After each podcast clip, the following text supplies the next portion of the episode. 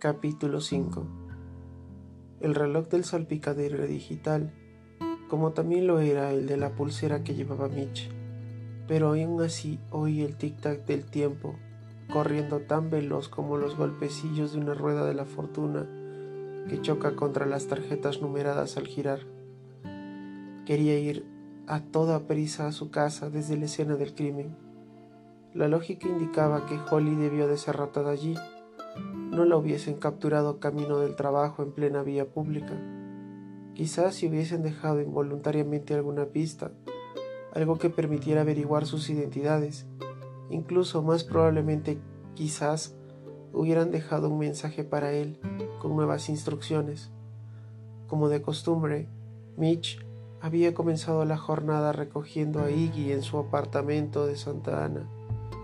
Ahora debía llevarlo de vuelta. Dirigiéndose al norte desde los legendarios y ricos vecindarios costeros del condado de Orange, donde trabajaban, hacia sus barrios más humildes, Mitch pasó de la atestada autopista a las calles de la ciudad para ir más rápido, pero también en estas había mucho tráfico. Iggy quería hablar del asesinato y de la policía, de lo que acababan de presenciar. Mitch estaba obligado a mostrarse tan ingenuamente excitado como Iggy por lo novedoso y tremendo de la experiencia, cuando en realidad su mente seguía ocupada con pensamientos sobre Holly y la preocupación por lo que podía ocurrir a continuación.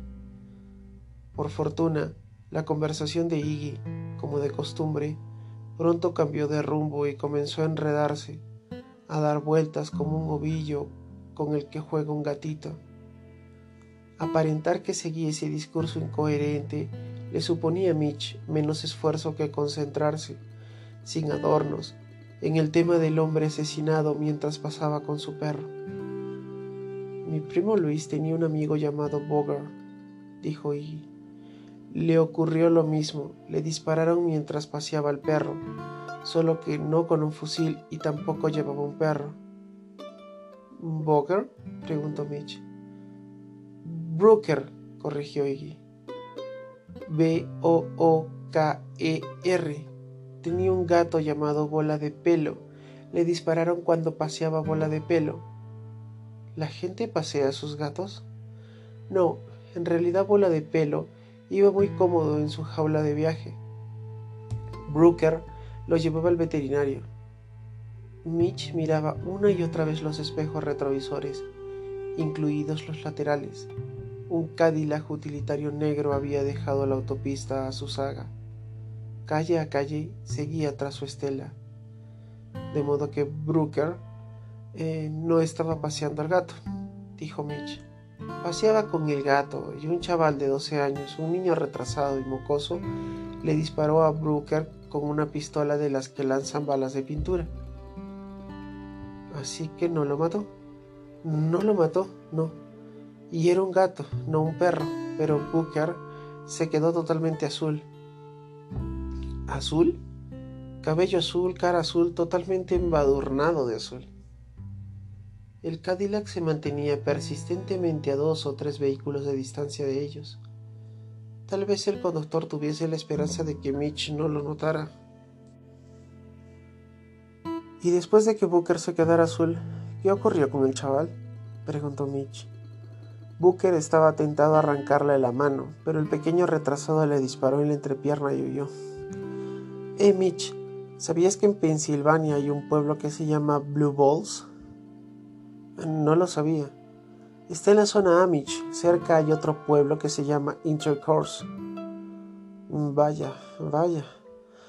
Tal vez, y al fin y al cabo, esos Amish no sean tan cuadriculados y estrictos como dicen. Mitch aceleró para pasar un cruce antes que el semáforo se pusiera en rojo. Detrás de él, el utilitario negro cambió de carril, aumentó la velocidad y pasó con él semáforo en amarillo. ¿Alguna vez comiste pastel de melaza de los Amish? preguntó Iggy. No, nunca. Es lo más dulce que he probado, más empalagoso que seis películas de Giget. Como comer puro azúcar, un pastel traicionero, amigo. El Cadillac regresó al carril de Mitch.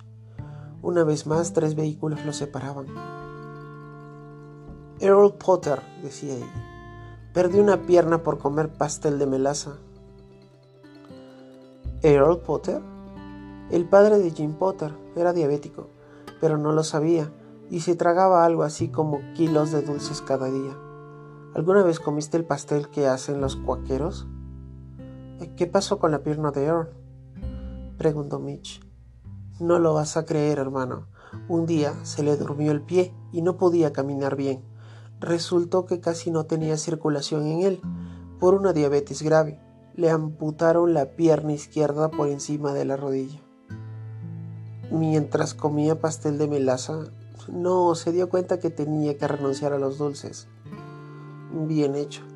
De modo que el día antes de que lo operaran, se comió un último postre escogió un pastel de melaza con toda la nata montada que es capaz de producir una vaca. ¿Viste esa película Amish tan enrollada, la de Harrison Ford y la chica de las tetorras estupendas? Así, charlando de bola de pelos, blue balls, intercourse, pastel de melaza y Harrison Ford, llegaron al edificio de apartamento donde vivía Iggy. Mitch se detuvo junto a la acera y el utilitario negro pasó de largo sin aminorar la marcha. Sus ventanillas eran de cristal oscurecido, de modo que no pudo ver al conductor ni a ningún pasajero. Cuando abrió la portezuela para bajar de la camioneta, Iggy se interesó por su ánimo. ¿Estás bien, jefe? Estoy bien. Se te ve mal, como hundido. Vi cómo mataban a un tío de un disparo, le recordó Mitch. Sí, ¿no fue impresionante? Ya me imagino quién va a ser el rey del Rolling Thunder esta noche. Tal vez deberías darte una vuelta. No me reserves mesa, no iré. El Cadillac utilitario se fue perdiendo hacia el oeste.